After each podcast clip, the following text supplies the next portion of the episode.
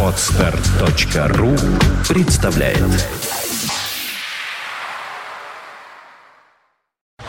You are listening. You're listening to Internet Radio Fontanka FM. FM. Сегодня в гостях у нас Андрей Константинов, а, российский писатель, журна- журналист и киносценарист, и просто интересный человек. Ну, я надеюсь, сегодня мы еще в очередной раз в этом убедимся. Более того, диктатор тотального диктанта. Здравствуйте, Андрей. Андрей, скажите, пожалуйста, вот на что направлен этот тотальный диктант, по вашему мнению, и что он должен вскрыть э, в наших э, гражданах?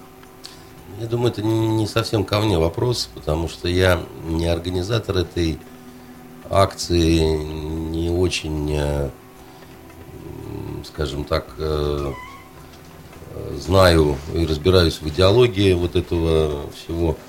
Меня попросили, я обычно, в общем, не отказываю в каких-то таких просьбах.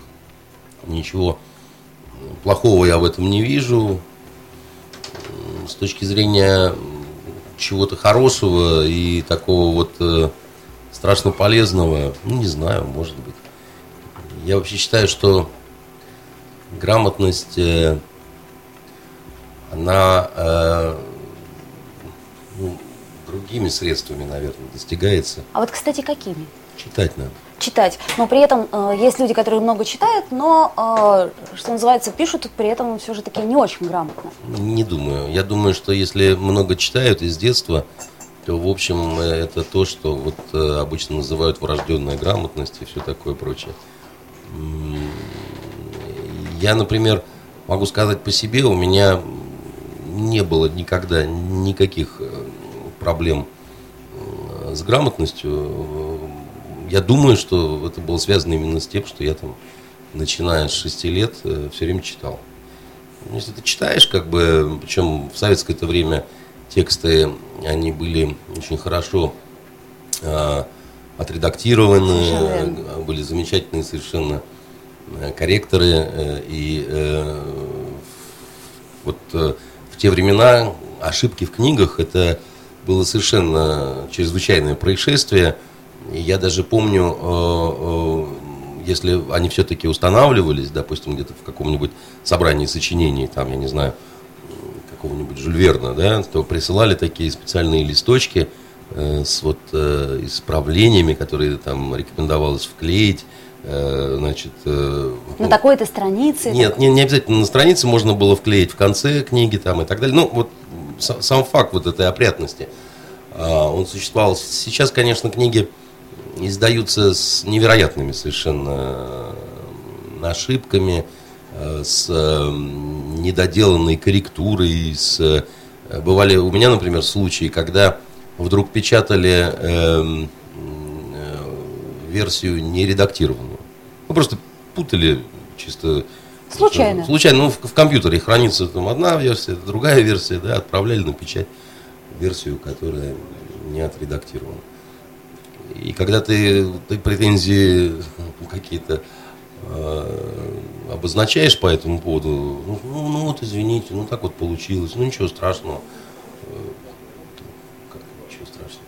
Это, это, это общая такая проблема, то же самое, как э, с ошибками ведущих телевизионных. Вот э, в советское время э, какая-то запинка, значит, какой-то сбой, какая-то оговорка. Это всегда была чрезвычайная ситуация, это всегда были штрафные какие-то санкции, там э, э, выговор, там, я не знаю, еще что-то такое. А сейчас постоянно в эфире, и радиоэфире, и телевизионном эфире идут какие-то проблемы, ошибки. И, в общем, насколько я понимаю, никого особо серьезно за это не наказывают. Но при этом теряется живость, когда есть жесткая цензура. Это не цензура, не так, это, это теряется. дисциплина, понимаете? Цензура и дисциплина это разные вещи совершенно. Цензура это цензурирование это э, запрет каких-то тем, каких-то направлений и так далее. А э, когда человеку говорят, э, что ты должен быть вовремя, без опозданий, причесанный, трезвый, в белой рубашке с галстуком, ну, какая это цензура, да, это, это жесткие требования к трудовой дисциплине. Немножко другое дело, мне кажется. Я имею в виду импровизацию. Когда идет импровизация, соответственно, возможны ошибки. Все же мы живые люди. Ну, возможно, да, возможно. Хотя, в общем, мне кажется, что любая импровизация, она хороша, когда все-таки более-менее подготовлена, да, и, ну, эфирные казусы, если мы о них говорим, они все-таки зачастую от того, что больше себе стали разрешать, как говорится, больше себя жалеть. Возможно. Ну и, и вообще, как бы, да, если у тебя это ничем не грозит, то, а подумаешь, ну тут вот оговорился, там оговорился, тут запнулся, там ударение не так поставил, ничего страшного. А вы помните первую книгу, которую вы прочитали, и она каким-то образом изменила вашу жизнь? Или не было такой книги? Я не могу так сказать, потому что я очень рано начал читать, и э, у меня в детстве было огромное количество книг, которые мне очень нравились. Например? Ну, я не знаю, но это все, все, все тот же самый набор, да, и это и Майн Рид, и Фенимор Купер, и Джек Лондон, и одновременно с этим я очень любил какие-то исторические сюжеты. А, поэтому э, я, например, читал, были такие книги, знаменитые греки, знаменитые римляне. Это такой адаптированный Плутарх, да, так сказать, специально для детей, там, чтобы ребенок э, мог это читать, не переспрашивая на каждой строчке что-то у взрослых. Поэтому, не знаю, у меня особенность такая была, я мог читать одновременно по 6-7 книг. Моего папу, например, это несколько раздражало, он не верил в то, что э, вот, вообще это возможно. И когда он меня там на диване заставал, а у меня там лежит э, Марк Твен, э, и у меня там лежит Робин Гуд в пересказе Гершензона, э, он даже пытался проверять. Э, и я ему добросовестно пересказывал, он убеждался, что я действительно читаю одно и другое, или перечитываю. У меня очень хорошая память была на тексты, и у меня с детства выработалась достаточно такая высокая скорость чтения. При том, что я думаю, что это все-таки, наверное, какое-то качество такое врожденное. У меня, допустим, мама, она тоже очень быстро читает, а отец, он э, не может читать быстро. Вот он должен каждую, каждое слово как-то вот а, внутри себя э, проговорить. А я умею страницу схватывать сразу. Так это родители привили такую любовь к Никто не занимался специально. У нас дома э, просто любили книги, да, было много книг. Тех, что не было дома, я в библиотеку ходил, э, узнавал, а что интересно, а что неинтересно.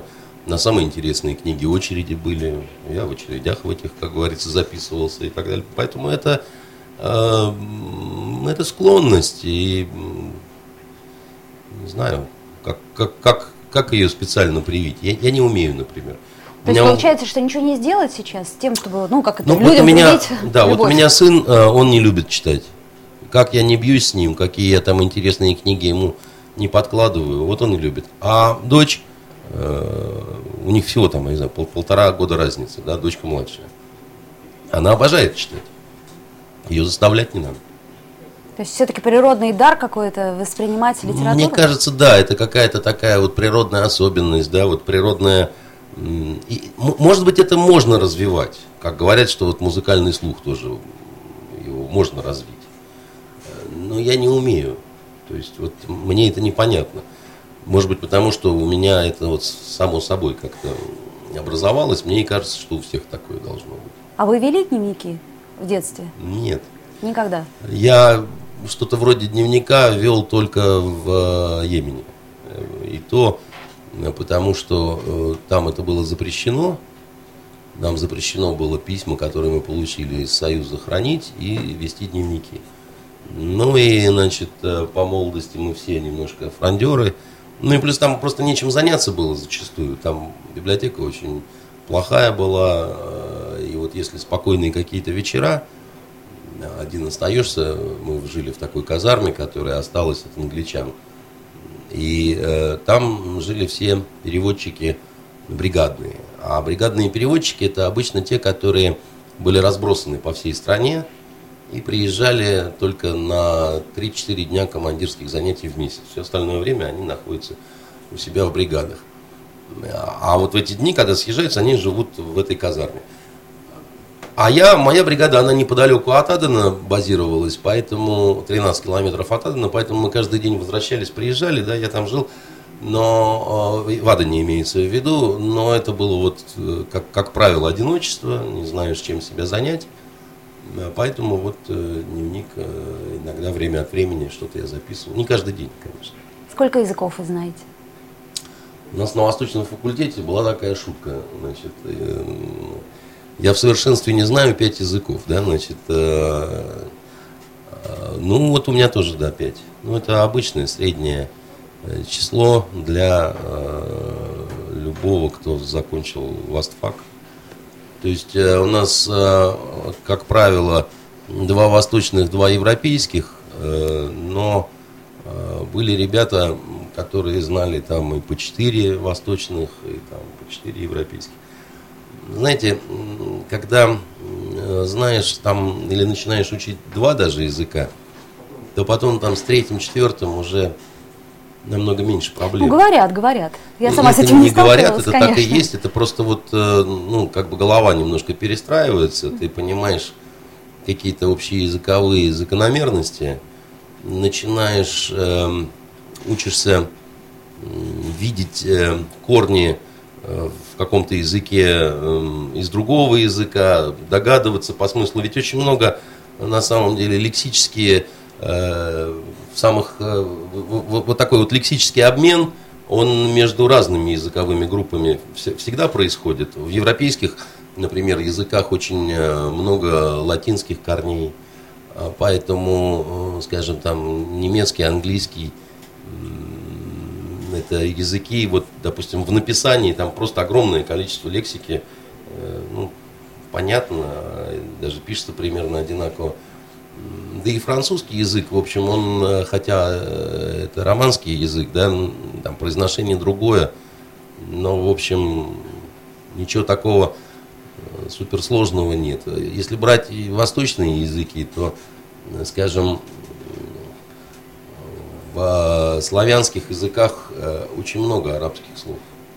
Безусловно, но это очень, логично. Очень много арабских слов, причем э, многие из этих слов даже не воспринимаются арабскими. Не понимают люди, что это арабские корни. Например, алкоголь. Это арабское слово, алькахль по-арабски это порошок. Одно из значений. Значит, Ядовитый порошок. Или, или, допустим, азимут, зенит, это арабские слова. Э, баклажан, э, это тоже арабское слово, по-арабски бадымджан. Значит, э, помидоры это арабское слово. На Западе томат, а по-арабски аль-бандура помидоры. Да? Потом она трансформировалась, превратилась в помидор, пришло к нам. Арбат у москвичей. Ну, да? это очень много самых разных у нас слов, которые для нас уже давным-давно вроде как наши, но Срав... А, Сравнительная а... лингвистика это вообще очень интересная такая. А Арбат какой перевод имеет? А, Арбат там а, араба, а, значит, а, работать а, корень, да, значит. А, Арбайтен, видимо, потом нет, уже, нет, да? Я нет, думаю, что, что нет. Ой, нет, я, э, я, я ошибся. Арбат это от Арба слово, от телеги. есть телега, телега да, да значит, арба. там она немножко по-другому звучит, но не, ну, угу, скорее угу. всего от этого, конечно. А вот скажите, вы в школе уже заинтересовались чужими языками, причем такими странными? Нет, не особо. Я в школе э, больше историей э, увлекался, археологией. mm Я ходил на малый истфак университета. И, в принципе, я вообще мечтал быть археологом, но э, объяснили на истфаке, мы еще пионерами были, что переизбыток археологов, копать э, вы не будете, сказали нам, будете учителями истории в школе. Меня это не привлекало.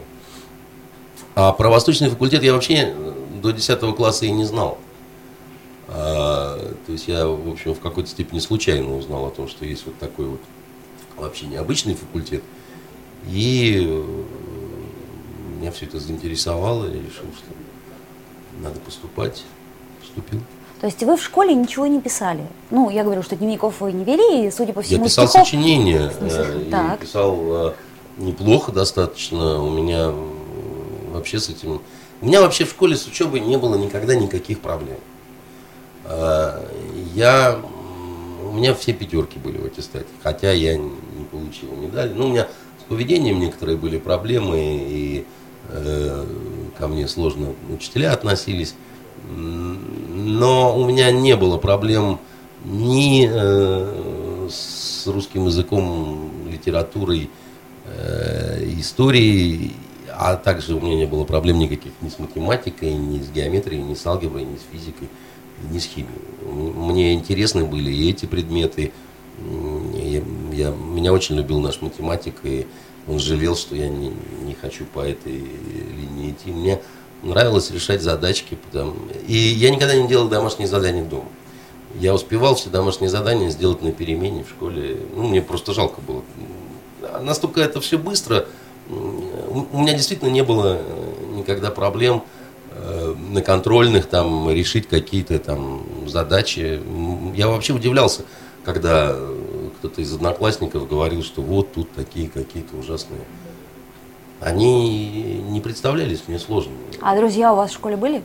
Ну, конечно, были. И э, у нас достаточно был э, дружный класс. И у нас э, ну, были ребята, с которыми более близко как-то э, дружили и все такое прочее. Поэтому э, в плане там поделиться, значит, э, дать кому-то списать да. что-то и так далее, никаких проблем. Я всегда это делал. Я никогда этого не, не зажимал. Понятно. А вот скажите, э, по сравнению с Европой, предположим, у нас есть какие-то вопросы табу или темы табу, вот о которых ну, не принято говорить? Вот я знаю, например, что в Европе не принято спрашивать, какого ты вероисповедания, или, например, сколько ты зарабатываешь. А у нас, вот как вам кажется, есть такие темы? Бестактные вопросы. Не знаю. Я дело в том, что всегда был эм, э, категорическим противником так называемой политкорректности, потому что я в политкорректности э, э, видел всегда ханжество. И э, ну, а почему, собственно? э, И я, вот как журналист, всегда исповедовал один принцип э, и по отношению к себе, когда у меня интервью брали, или когда я брал интервью, что задавать можно любые вопросы. Не на все вопросы можно получить ответ, да? Если я не хочу отвечать, я скажу, я не хочу отвечать на этот вопрос. Э, Это мой секрет, или, или просто у меня настроения нет. Но вопрос, ну как, ну, что это за глупость такая, не задавать вопрос? За спрос денег не берут. И э, это профессия журналиста задавать вопросы, в том числе неприятные, неудобные какие-то, еще чего-то. А все вот это вот э, сейчас не принято вот об этом спрашивать. Все же меняется очень быстро, да, меняются э, нормы представления, э, и то, что какое-то время назад было совершенно неприемлемым, становится приемлемым и наоборот. А от чего это зависит? Это зависит, наверное, просто от того, как вот изменяется человеческое общество. Скажем, если мы берем ту же Европу, там Англия, улетаем там на 100 с небольшим лет назад. И вот э, в этой самой Англии можно было абсолютно безнаказанно значит, забавляться с кокаином, который можно было там купить в аптеке. 12-летняя проститутка не приводила в тюрьму, потому что, в общем, у них не было понятия отрочества тогда еще, и 19 век. Там детство, вот детство очень короткое, да, и потом сразу взрослые, да, там, там не было вот этой скидки, как сейчас появилось на э, такое отрочество, на подростковость. Э, жестокие времена были, дети работали, э, да, капитализм звериное лицо свое показывал. А, допустим, гомосексуализм зато карался. Там, например, тот же самый Оскар Уальд был посажен в тюрьму именно по этой причине.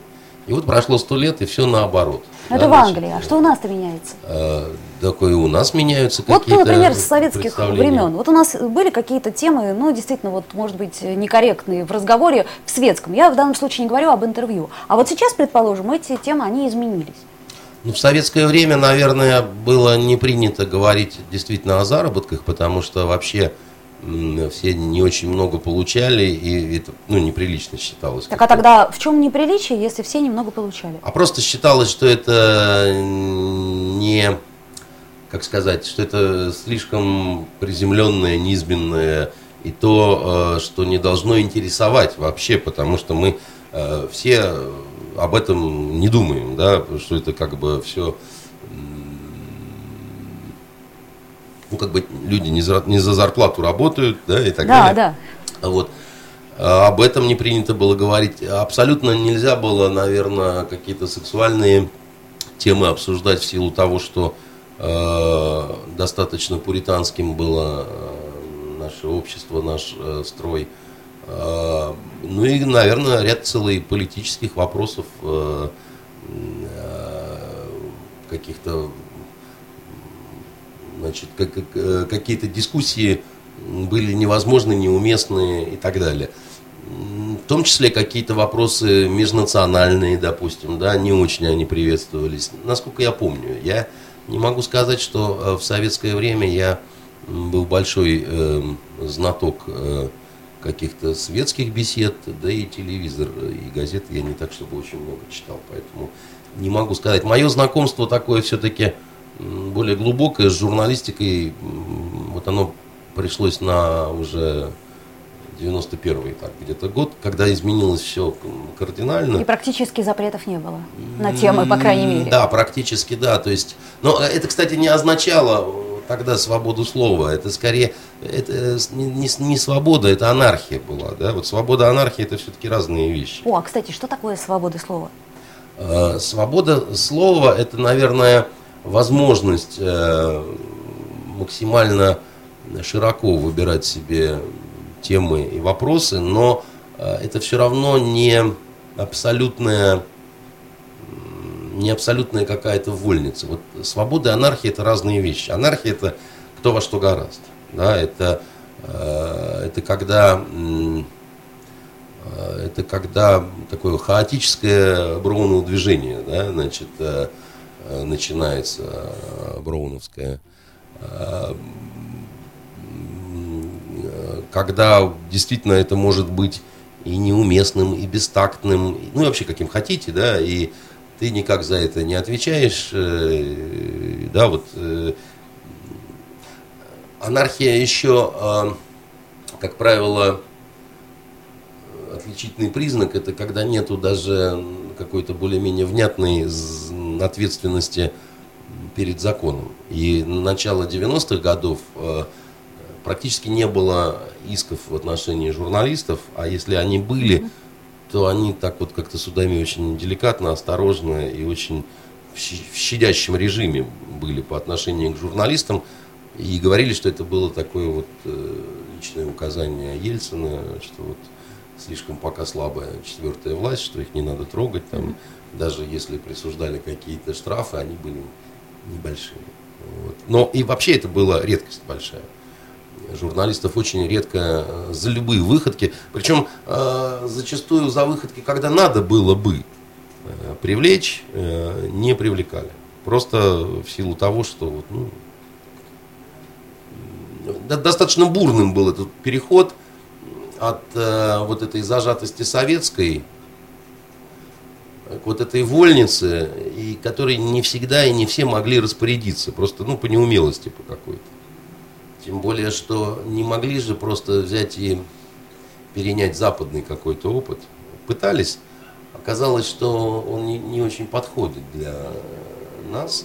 А почему не подходит? Менталитет другой, э, другие ожидания аудитории. Но ведь Запад это же тоже очень, э, так скажем, многослойная структура. Он многослойный, но если под Западом я имею в виду прежде всего Западную Европу и Америку, да, то, э, понимаете, у, у- у протестантов и православных ну, совсем разные менталитеты, Согласна. запросы и, и традиции разные совсем. Поэтому, понимаете, если, допустим, западные коллеги нам предлагали какие-то свои схемы и модели и говорили, что вот факты отдельно, комментарии отдельно, достаточно сухо надо быть и так далее, российская аудитория того времени просто не воспринимала вот это. Дело в том, что традиция русской журналистики, даже 19 века, если мы посмотрим, эта журналистика очень эмоциональная, очень такая вот вовлеченная, очень авторская, очень пристрастная, очень страстная. Она как бы другая совсем. И это не значит, что одно хуже, другое лучше. Да? Ну, просто это разные направления, скажем так, да, вот разные манеры. Кроме того, конечно, а, разница обуславливается еще и тем, что законодательные базы совершенно разные. А, ну, много чего. Э, в этом смысле не надо копировать. Это, это опасная штука. Вот, э, Любая копия модели? Э, сажать кукурузу на севере, это, как правило, приводит к тому, что не приживается эта кукуруза, да, значит, тратятся значительные средства – нервы, а потом оно все равно не работает как-то, да. Такие страны, как Россия, они, конечно, обязаны вырабатывать свою манеру, свою традицию. Э, ну, это естественно совершенно. Вот. Э, и э, другое дело, что все самое хорошее, да, надо подмечать, надо смотреть, понимать, как это можно адаптировать к нашим условиям. Или не обязательно это адаптировать, но просто иметь в виду. Да, ну, вот, э, вопрос-то в том, что же такое самое хорошее, то есть, а судьи кто, то есть, что хорошо для Ну, одних? в любом ремесле можно подсмотреть какой-то прием. А, безусловно. И, и в поскольку, журналистике в частности. Ну, журналистика это прежде всего ремесло, хоть у нас и принято говорить, что творческая профессия, но это та творческая профессия, где должно быть, э, конечно, э, там, я не знаю, не 50% ремесла, 50% творчества, а 80% ремесла и там 20% творчества э, только так. Вот. Но, к сожалению, у нас проблема как раз российской журналистики сегодня это то, что очень плохо владеют ремеслом. Очень слабо подготовленные кадры. Очень реально слабо. То есть просто образование, низкий уровень образования. Плохая общегуманитарная база образовательная, языками не владеют журналисты, а я считаю, что это ужасно, потому что... Согласна. Подлинник а, литературы он нужен. Не обязательно подлинник литературы. Во-первых, это а, некая коммуникативная функция, да, потому что, ну, ты должен там, не знаю, знать английский язык, чтобы смотреть там, не знаю, BBC, CNN там и, и как-то вообще э, давать себе труд посмотреть, что делают твои там зарубежные коллеги. А лучше еще и там второй какой-нибудь язык, просто потому что голова становится другой, и твой собственный язык становится богаче, конечно. А, вот. Но, увы и ах, у нас э, э, журналисты плохо знают языки. Э, если еще там на каких-то центральных каналах последнее время вот изменилось какая-то кадровая в этом смысле политика, там стараются брать все-таки ребят, которые, у которых хотя бы с английским нет проблем, то вот у нас в Питере это, это реально э, настолько тяжелая такая деревенская ситуация. Я когда был э, председателем Союза журналистов Санкт-Петербурга, часто выпадали какие-то приглашения на стажировки там, для молодежи, там, ну, там, ну, в Англию, там, допустим, или еще. Ну, там обязательные условия. Э, возраст, там, допустим, до 27 лет и свободное владение английским языком. И, пожалуйста, тебе полуторамесячная э, стажировка в Лондоне на BBC. Так вот, не найти было значит, э, человека, который бы мог, будучи вот нормальным журналистом, вот он работает где-то, и при этом он настолько свободно говорит э, по-английски, что для него не проблема э, вот там находиться, общаться и так далее. Это действительно... Я считаю, что это не самое... Это, это одно, одна из проблем, но, но не единственная, потому что а вторая проблема, журналисты ужасно мало читают. Вот. Ну, я думаю, что это не только проблема журналистов, это вообще проблема общества. Вы понимаете, какая штука? А хотя, да, я понимаю, что вот вы говорите. водитель, который мало читает, э, это не так э, отражается на его профессии. Согласна. Или, скажем, кондитер. Хотя кондитер тоже мог бы там э, какие-то в книгах рецепты находить новые там, да, или фантазии свои. В общем, чтение никому еще не мешало, наверное, за исключением политиков. Говорят, политикам нельзя много читать. Почему? А Фантазия развивается. Ну, они, во-первых, чтение занимает много э, времени, а во-вторых, некоторые полагают, что обильное чтение художественной литературы рождает безволие некое. Серьезно, да? А в чем это заключается? Это интересная заключается в том, что человек становится мечтателем, действительно. Человек становится э, таким э, э, нерешительным. Человек становится, м, ну, как бы много посвящает, э, много посвящает э, времени э, некому виртуальному миру, в то время как у него вот в мире реальном огромное количество ответственности, проблем всего такого прочего. Так а может быть в этом есть доля истины? В принципе, что чем человек больше читает, тем больше у него вариантов, тем меньше у него ответов на те вопросы, которые он задает себе. И, может быть, в этом тоже есть определенная проблема. Например, либеральная интеллигенция. Я сейчас не хочу конкретно кого-то приводить. Нашей либеральной интеллигенции другие в основном проблемы. Но, знаете, э, э, я, я так скажу. Э, Я, я читал всегда много, и я не считал, что мне это как-то в чем-то помешало. То есть это все-таки свойство характера. От, Мне э, кажется, что- Отбирать главное. э, Мне кажется, что это, во-первых, свойство характера, ну и во-вторых, понимаете, э, м, в политике э, там это такая конкурентная среда, где зачастую выигрывают самые такие зубастые, э, самые такие, которые локтями умеют всех э, распихивать, и они при этом не страдают какими-то комплексами. да. А, ровно, наверное, потому, что они не мучают себя художественной литературой. А Вот, Будем и, надеяться, что и- и- потому. и не знают о том, что такое поведение, оно поведение доминирующих каких-то самцов, да, там, или еще чего. Поэтому н- наши политики, вот с которыми мне приходилось как-то общаться, а, они, конечно, маловато читают, э, что жаль. Вот. Но объективно сказать, у них на это и не очень много времени. Потому что, скажем, чиновник уровня вице-губернатора или даже просто председателя комитета, эм, э, допустим, Смольным, вы не представляете, какое количество документов ему приходится читать за один день. Это бывает до там, 800 страниц. Это не, не шутка. То есть он там должен просмотреть, пробежать, подписать, там еще что-то такое. У них зачастую просто сил не остается на э, чтение. К сожалению, это отражается на их эм, Интересных предложениях. ну, на их, э, э, как сказать, на, на, на каком-то, на их внутреннем мире, что ли, там, с ними не всегда интересно бывает разговаривать. А, Потому что ведь э, даже не потому, что там обсудить какой-то фильм или книгу там, или еще что-то там, что, что обсуждать с теми, кто не понимает, о чем идет речь. Они, допустим, не понимают цитат каких-то. А, Ты, понятно. ты, ты, ты, ты пробрасываешь некую цитату, а человек не понимает вообще, что это цитата, начинает как-то впрямую э, Воспринимать? реагировать или не, узна, не узнает. А потом, когда ты ему говоришь, да вы, вы просто не поняли, это цитата, он еще и злиться начинает на то, что, типа, он говорит, да я понял, что это цитата. В общем, очень смешно все это, да. Интересно.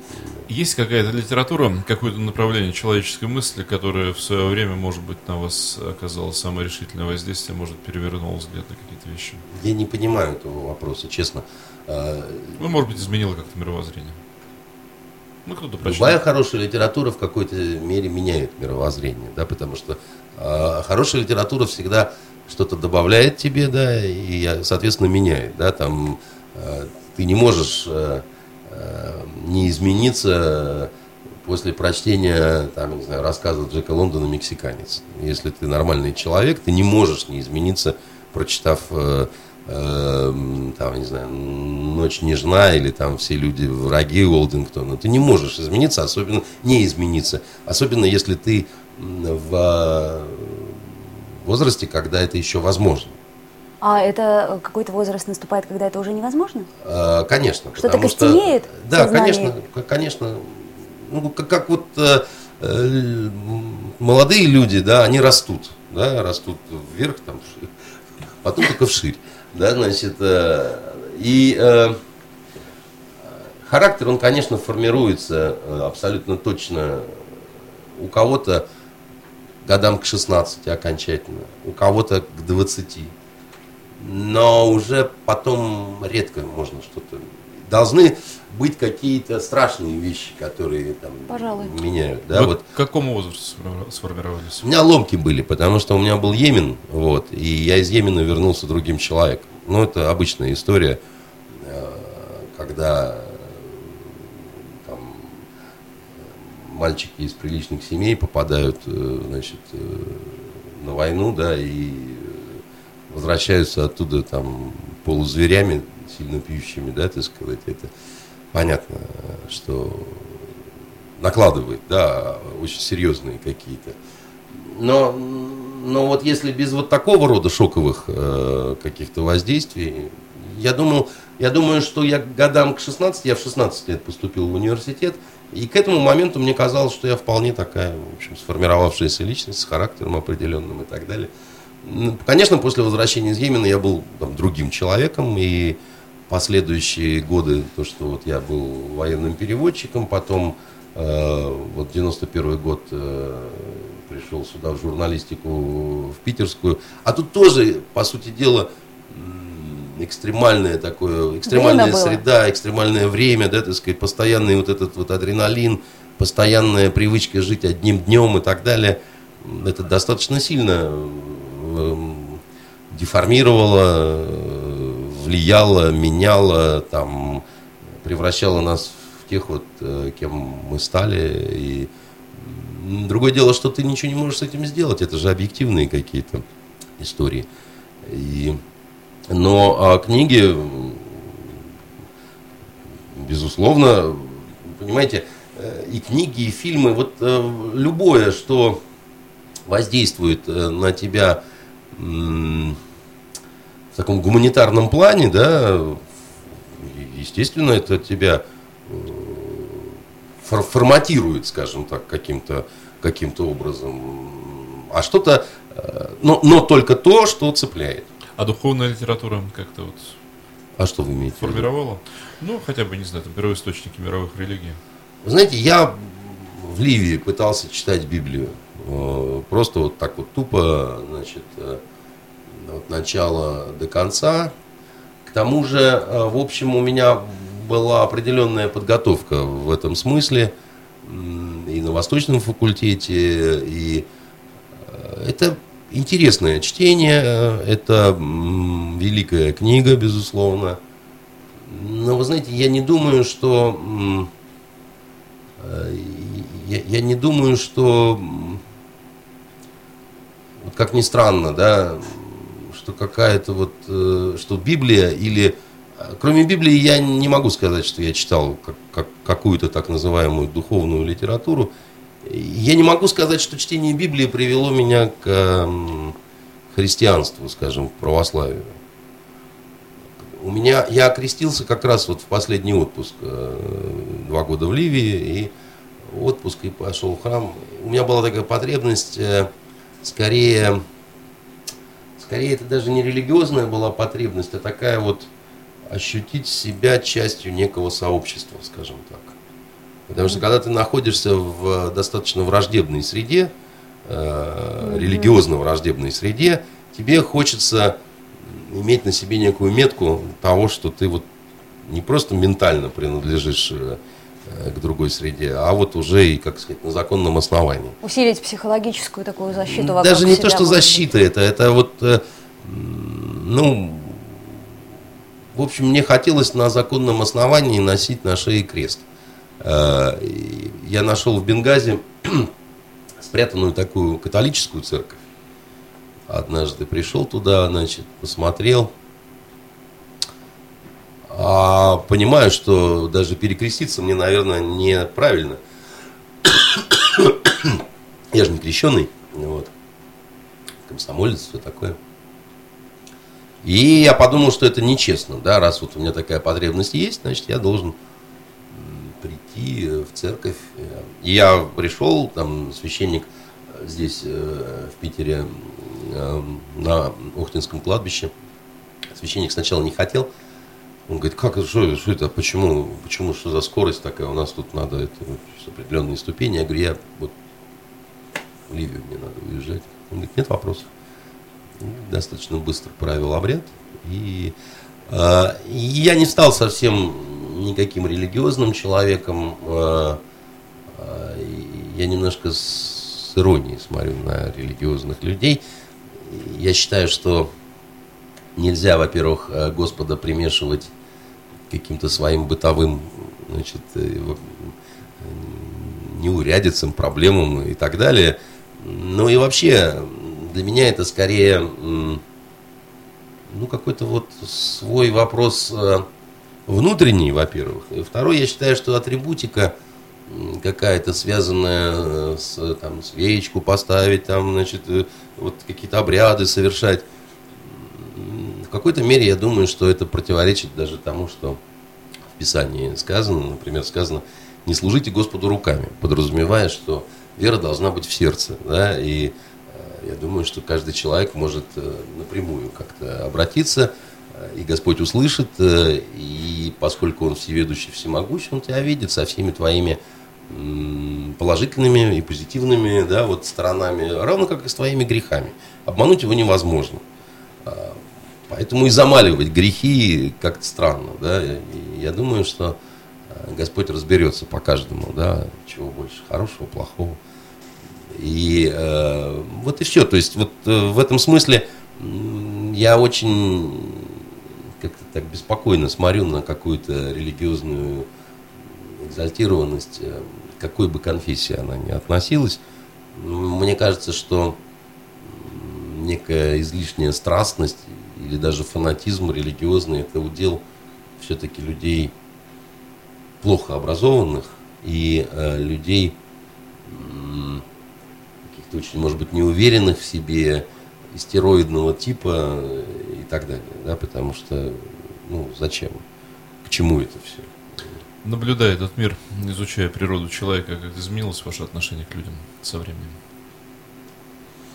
Да никак она, в общем, особо не изменилась, потому что люди... Э, как может измениться... Это, знаете, вот... Э, каким людям? Люди же все разные, да? Вот, а люди э, разные? Не только люди, но и женщины разные, понимаете, я вам скажу. А, ну да. Да, вот, и, конечно, все разные. Нету близнецы какие-нибудь похожие, как две капли воды, они абсолютно разные. И, эм... А что, что составляет эту разность? Ну вот, предположим, берем уровень образования, уберем социальную принадлежность, что характер? Природные что? свойства, конечно. Какие природные свойства? Ну, любые, там, в основном, обаятельность, да? отсутствие обаяния, чувство юмора, отсутствие чувства юмора, да. Ну вот смотрите, э... чувство юмора это уже условная величина. Вы же говорили mm. только что, что э, разговариваешь с кем-то у власти, раз цитату использовал, а они не поняли. Ну, предположим, да, да но, э, но чувство юмора это, это все-таки врожденное чувство, да. Э, человек может э, не понять шутку в силу, как вот не понимают язык, да, а, значит, ну да, да. но при этом человек может обладать чувством юмора, да, или там тактичность, бестактность, да, это в, в основном тоже врожденное, природное, природное да. И вообще вот э, в людях в плане именно человеческих взаимоотношений есть те, которые способны понять и почувствовать ритмику собеседника, да, вот как-то и попытаться с ним в некий дуэт такой вот э, впасть, да. А есть те, которые этого не делают, да, ну, не желают там и так далее. Ну, все, что хотите. Э, э, понимаете, э, люди пахнут по-разному даже. И, и живые, и мертвые, кстати говоря, вот э, в Йемене одно из самых сильных впечатлений. Каждый труп, у него свой индивидуальный запах. Каждый убитый пахнет по-своему. А вы говорите, вот э, поэтому все отличаются. И э, есть люди, которые всем хороши. Вот сколько раз такое было? Человек вроде и бел лицом, и вроде как-то правильно говорит, и опрятен, и так далее. Совершенно не вызывает никакую симпатию. Необъяснимо. А есть люди, которые, так сказать, вроде как-то и ведут себя достаточно нахально, и как-то, а вот э, ты к нему чувствуешь какую-то симпатию, не, по, не совершенно необъяснимо, да, тебе хочется какого-то общения, а с кем-то хочется, а с кем-то не хочется, да, и Как ты это объяснишь? Никак не объяснишь. Искренние чувства вообще невозможно объяснить. Понимаете? А, можно объяснять как, какую-то рациональность поступков, да, я вот это делаю потому что, для того, чтобы, ну, как бы, но, но как только ты а, отдаешься чувственному вопросу, это не вопреки и, и, и не потому что, а это просто так вот, как бы, да, вот с кем-то ты будешь разговаривать, с кем-то не будешь разговаривать. Ко мне там после лекции в университете подойдут какие-то студенты, и, и, и кому-то я хочу подробно отвечать на вопрос. Ну, потому что вот не знаю почему, да, там, э, может быть, искренний интерес в глазах вижу, может быть, еще что-то такое. А кому-то я вижу, что он по каким-то другим причинам подошел, да, и задает тебе вопросы, вроде как, чтобы отметиться, да, так сказать. И мне неинтересно, да, э, человеку отвечать. Кто запомнился из людей вот из личных встреч? Кто-то прожег в памяти? Да нет, ну у меня такое количество было разных встреч с, с интереснейшими людьми, что это я вам могу перечислять э, Акуджава, хотя, скажем, э, до сих пор, как ни странно, жалею, что с ним познакомился. Почему? А потому что он был, может быть, у меня не было кумиров. Вот э, в, э, я как сказать, я не люблю это само понятие. Кумир мне не нравится. Да? Не, мне кажется, я, я фанатизма любого не, не люблю, поэтому вот и кумир мне... Ну, а Коджава, он был наиболее близким к понятию кумир, да, так сказать. То есть вот он мне ужасно нравился. Я, мне нравились его песни, мне нравились его стихи, мне нравился вот он сам, как бы. Но он был далеким каким-то таким вот э, совершенно... И мне казалось, что он невероятно умный, мудрый, там какой-то вот такой вот а когда мы познакомились с ним за полгода до его смерти, в Стокгольме познакомил мой шведский друг Малькольм Дикселиус, который был один из переводчиков Акуджавы. В Швеции Акуджава очень популярен. Там даже на шведском языке поют его песни и до сих пор, кстати говоря. А Малькольм, он переводил его стихи на, на шведский, и у меня дома эта книга, она вот как раз есть русский и шведский вариант и с автографом Акуджава на память о той встрече. Он был болен уже очень сильно. Он был болен, он засыпал во время беседы, он, он очень уставал. Мы почти час с ним общались. И, к ужасу своему я вдруг увидел, что э, я-то ожидал, что я к мудрому старцу пришел, да, и вот он мне какую-то сакральную явит мудрость, э, а мы не о творчестве, не о поэзии говорили, не о литературе, а о каких-то вот таких вот, э, о смертной казни, например, говорили. Вот он категорически противен был э, смертной казни. И он, когда начинал вдруг э, говорить э, что-то, вот, допустим, о преступности, о ситуации в стране и так далее, и дело было не в том, что я там согласен или не согласен, но это было что-то такое очень вот приземленно обычное, и, и, и совсем это нельзя было назвать э, какой-то вот светящейся мудростью. То есть было такое разочарование, что ли, да, и, и, и, и я подумал, ну, как тот же Оскар Уальд говорил, на свете есть две трагедии, не сбывшаяся мечта и сбывшаяся мечта. Да.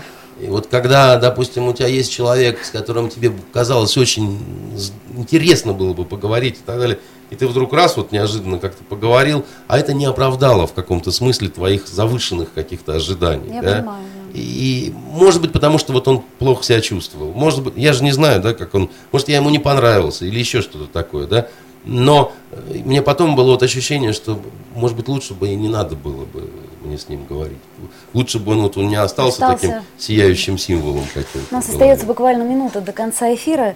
А, Мне очень приятно, что вы согласились с нами пообщаться в нашей культурной среде. Я бы вот еще какой вопрос хотела задать. А, Вы как писатели понимаете, что все-таки так или иначе ваша проза, она меняет состояние людей.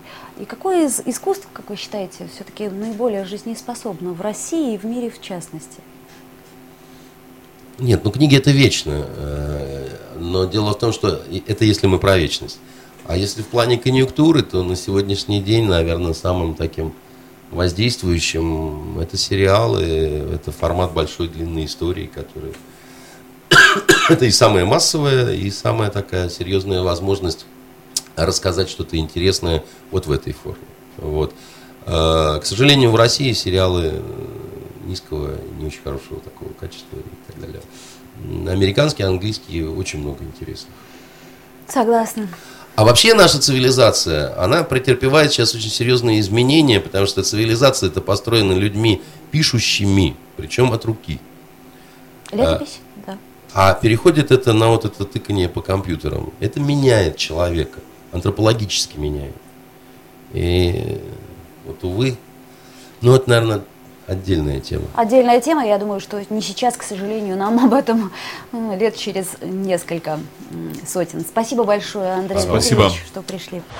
You are listening. You're listening to Internet Radio Fontanka FM. Fontanka FM. Скачать другие выпуски подкаста вы можете на podster.ru